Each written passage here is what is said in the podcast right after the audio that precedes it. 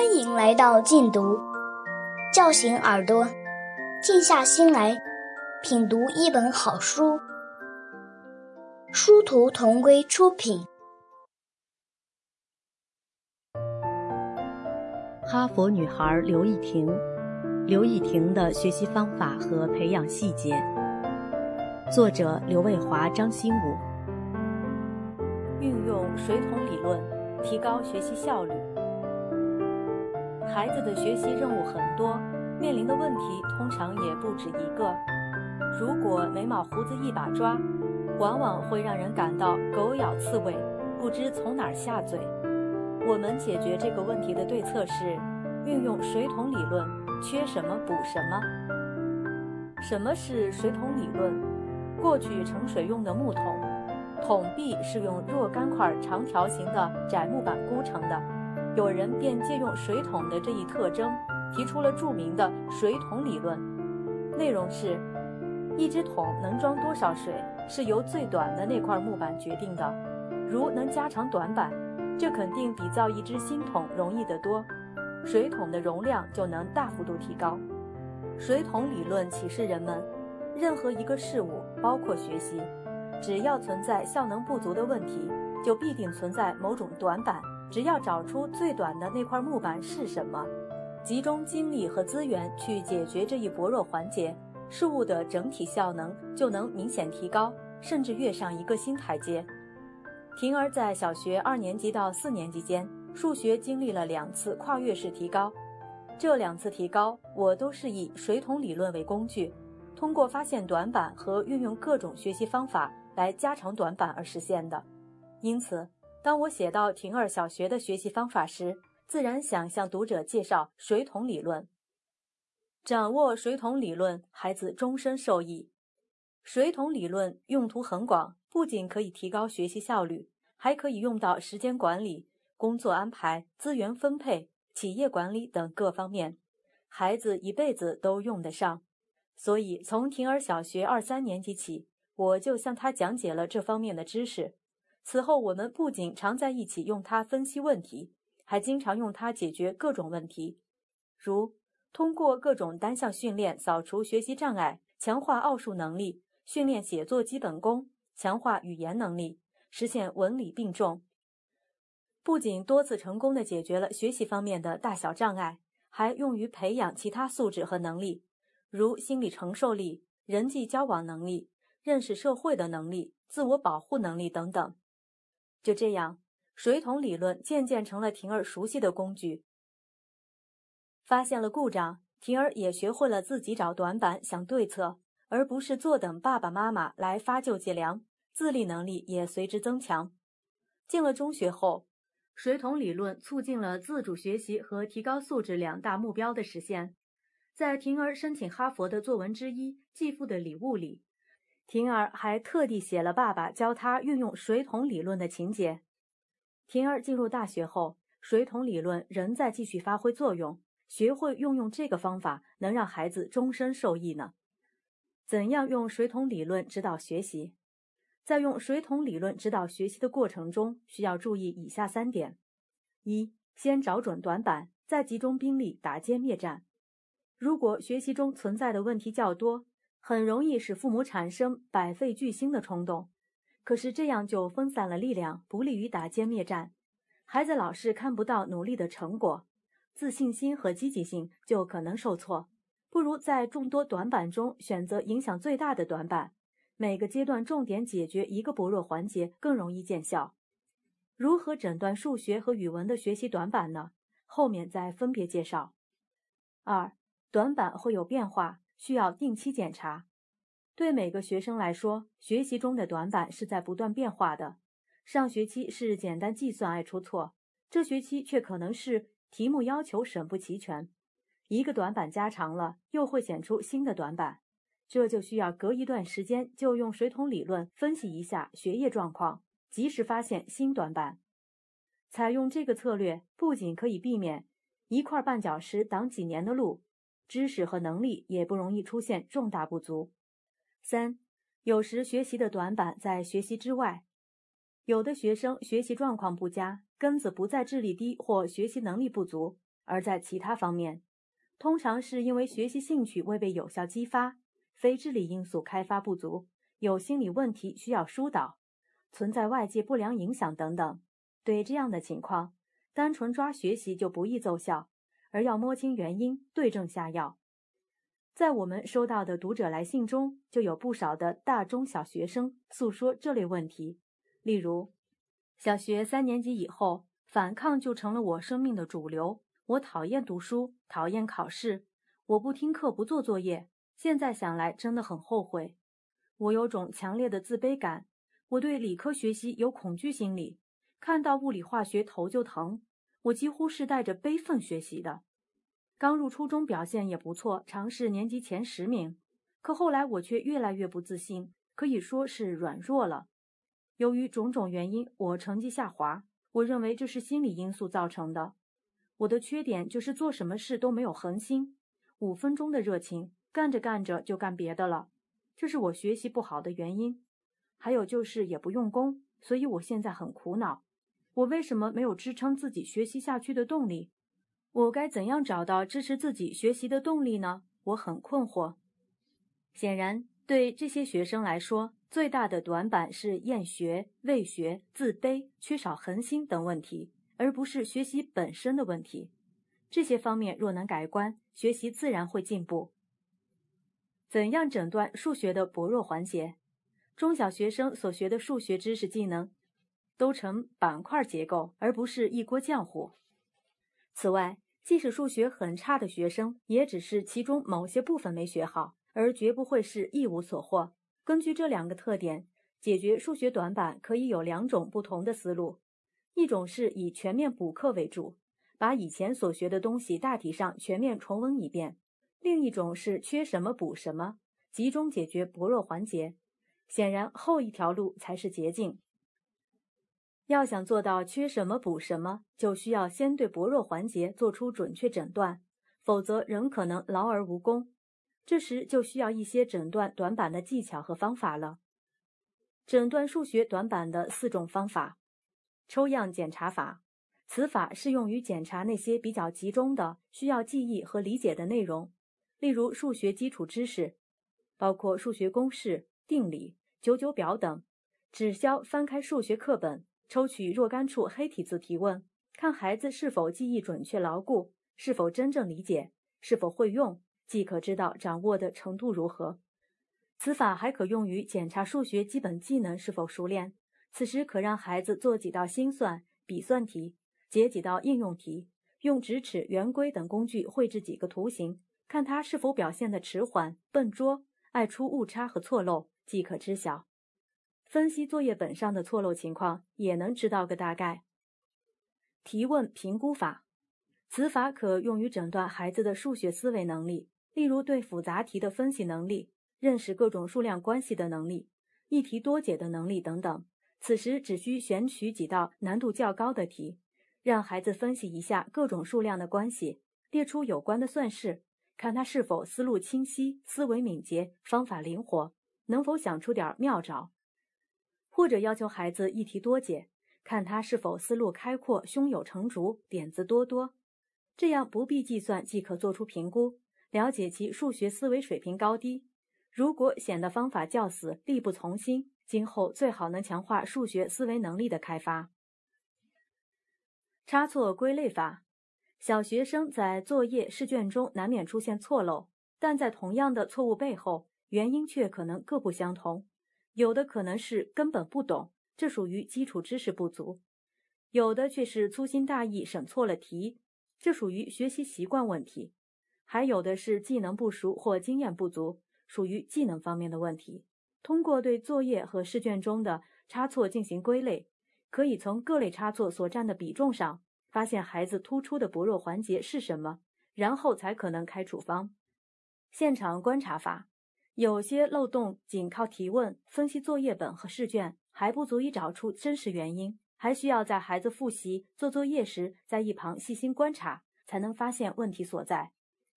做作业东张西望、心有旁骛，题目没看清就动手算等，这些不足都需要在一旁观察才容易发现。上面这几种方法不仅家长可用，中小学生若也能掌握，更利于学会自己诊断短板，进入主动清扫障碍的境界。婷儿是在高小和初中逐步做到这一点的。单项训练化整为零，化难为易。单项训练是解决数学难题的有效工具，其设计原理十分简单。一门学得不够好的课，只要能补好大小漏洞，就能提高整体水平，而不需要把整门课重新学一遍。具体做法也很简单，把问题化整为零，每次只针对其中的一个小环节。找出适用于该环节的有效思维方法或操作方法，通过反复练习，直到熟练掌握为止。等一个训练结束后，原有的问题就各个击破，不复存在了。需要注意的是，单项训练以目标单一为特点，不易附加其他训练任务。单项训练能够一举多得当然好，但一举多得应该是巧妙设计的效果，不能是对孩子提出的要求。事实上，训练目标越单一越容易见效，因为单一的目标有利于孩子的注意力高度集中，以便做到平时可能做不到的事。如果让孩子兼顾多重目标，就变成综合训练了。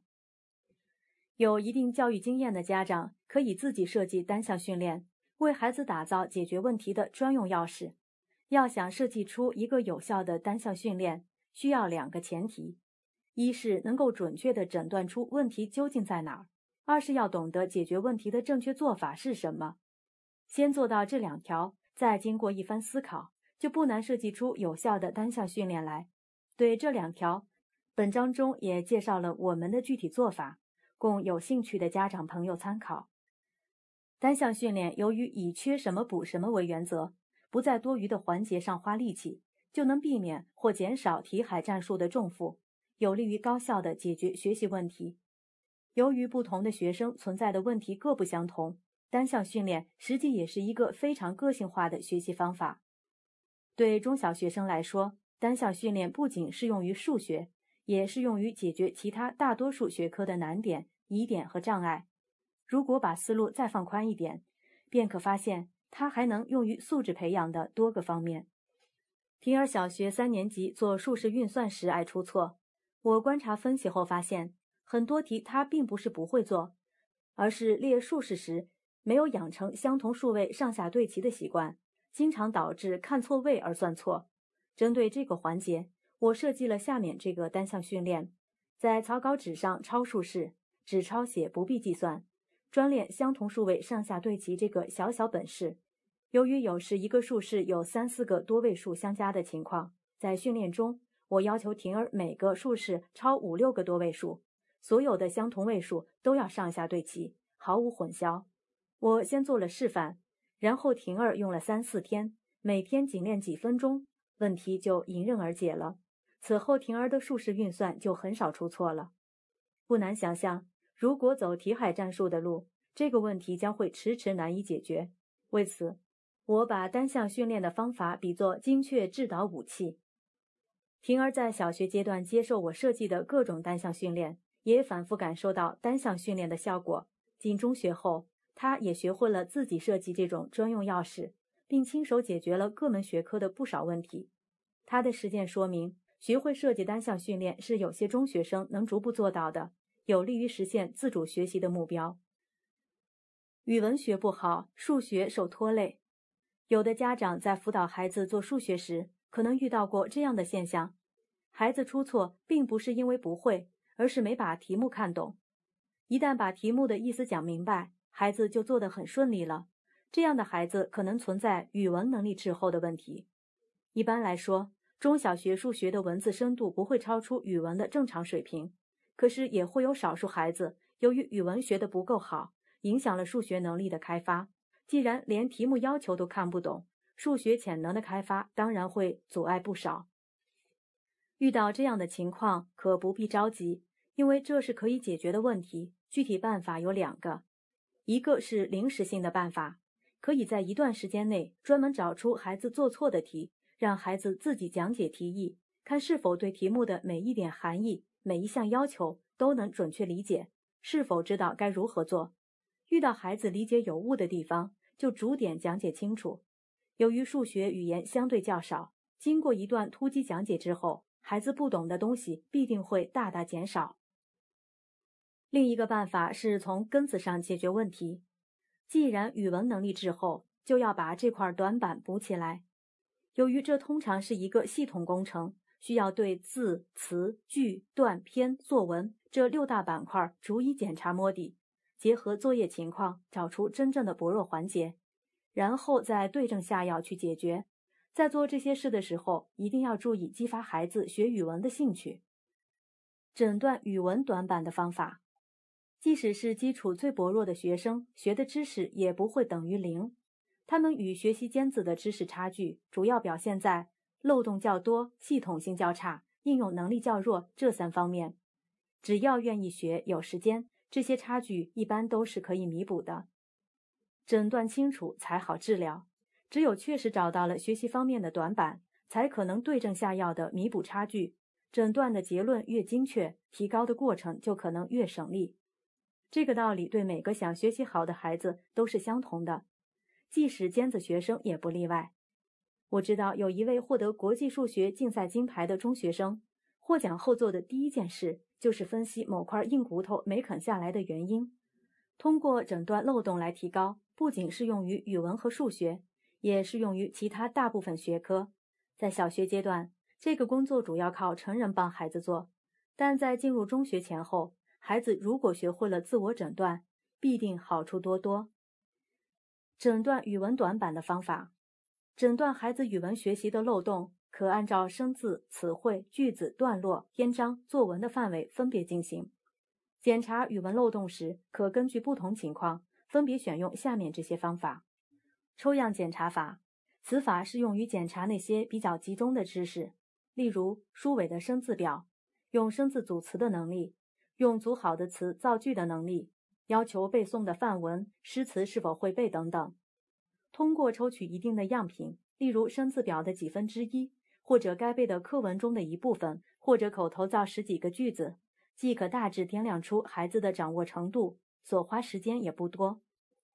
如果漏洞很少，对剩下的零星问题可以采取碰上一个补一个的办法，而不必大动干戈。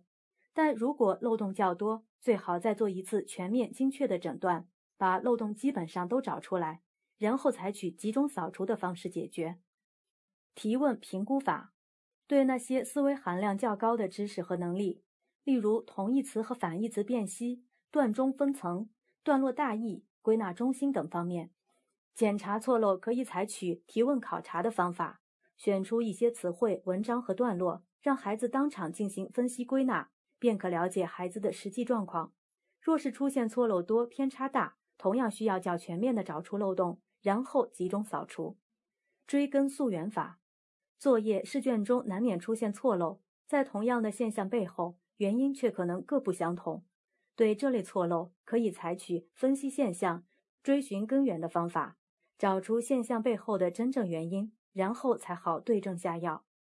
现场观察法，有些漏洞仅靠分析作业本和试卷还不足以找到原因，还需要在孩子复习功课、做作业时在一旁仔细观察，才能发现问题在哪儿。例如，有些孩子字迹工整，但却写得太慢，这就会给记笔记、做作业、考试测验带来很多不利影响。这类原因只要在现场观察，便不难发现。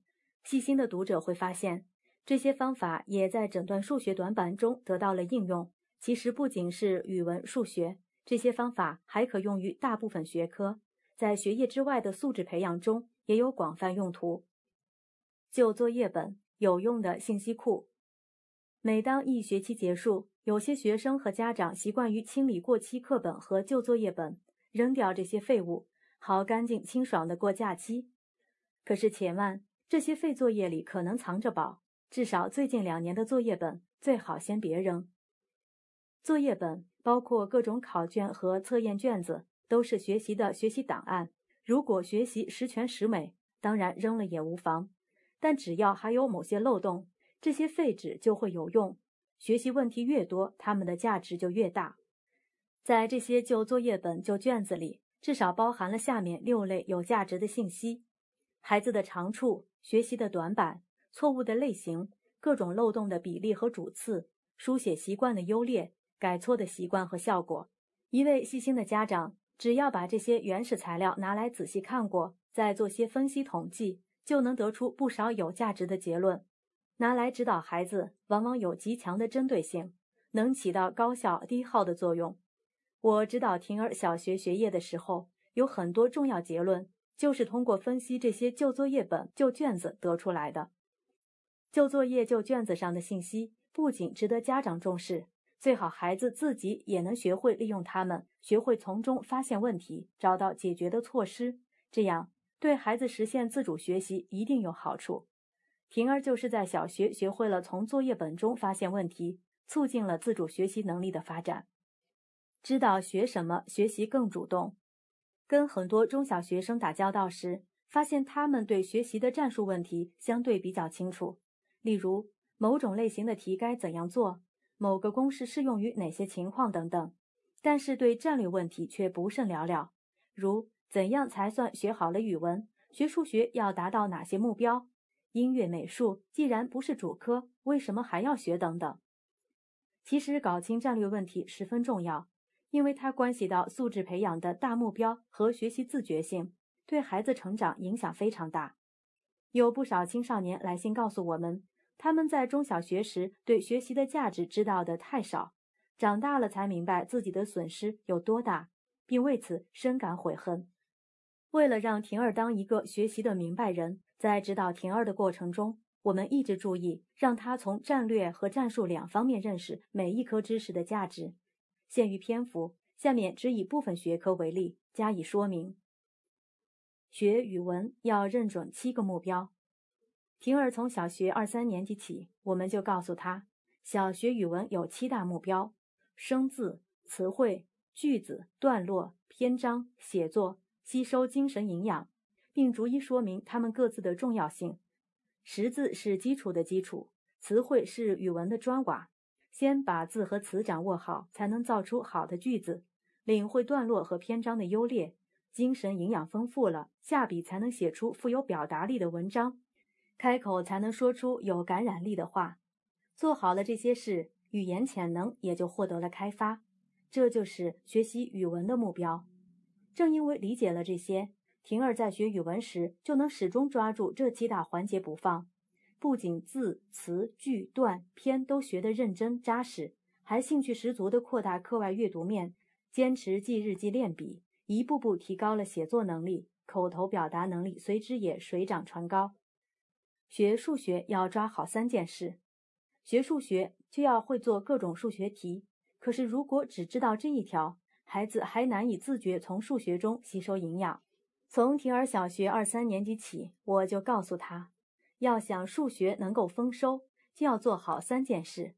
第一，要懂得并记住学过的数学知识，这主要是指教材中的那些黑体字，即概念、定理、定义、公式、法则之类。没有这些，就没有解题的工具，遇到数学问题只有干着急。第二，要掌握数学技能，也就是活用数学知识去解决问题的能力。包括运算、推理、论证、画图等，不学会这套本事，数学知识就是没用的死知识。第三，要把数学要把数学当成思维训练的机会，不光要学会做题，还要开发大脑的数学潜能。这就需要对数学问题舍得动脑筋，掌握科学的思维方法，让脑瓜越用越灵。否则，学数学就只能得到一小半好处，而丢掉一大半珍宝。此后，婷儿学数学一直能自觉抓住数学知识、数学技能、思维训练这三大要素努力，最终顺利实现了预期的数学目标。学会重视副科，小学还有些副科课程，如音乐、美术、自然、劳动等，学的好坏对升学没有多大影响，在有些学生和家长看来，远不如语文、数学那样重要。然而，从素质培养的角度看，这样做很可能会剥夺孩子某些潜能的开发机会。根据我的观察和体验，音乐、美术等艺术课具有多种潜能开发作用，包括开发智力、培养想象力、联想能力、创造力、形象思维能力、审美能力、陶冶情操等功能。我有一批从小喜爱艺术的朋友，他们的智力和才干都普遍优于周围的人。在很多发达国家。教育界也把艺术课看作开发潜能的必备手段之一。自然课、劳动课也有重要的素质培养功能，例如提高科学素养、拓宽兴趣面、强化动手能力、培养劳动观念、协作精神等。仔细想一想，中小学的各门副科都有不可忽视的价值，不宜视为食之无味的鸡肋，否则将妨碍孩子的潜能开发和素质培养。对平儿，我没有给他讲很多大道理，而是着重鼓励他去体验每门副科的乐趣。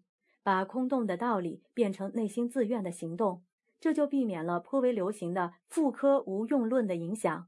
在爸爸妈妈的支持下，婷儿走了一条各学科并进的路，用更丰富的收获充实着自己的学生生涯。感谢收听，下期节目见。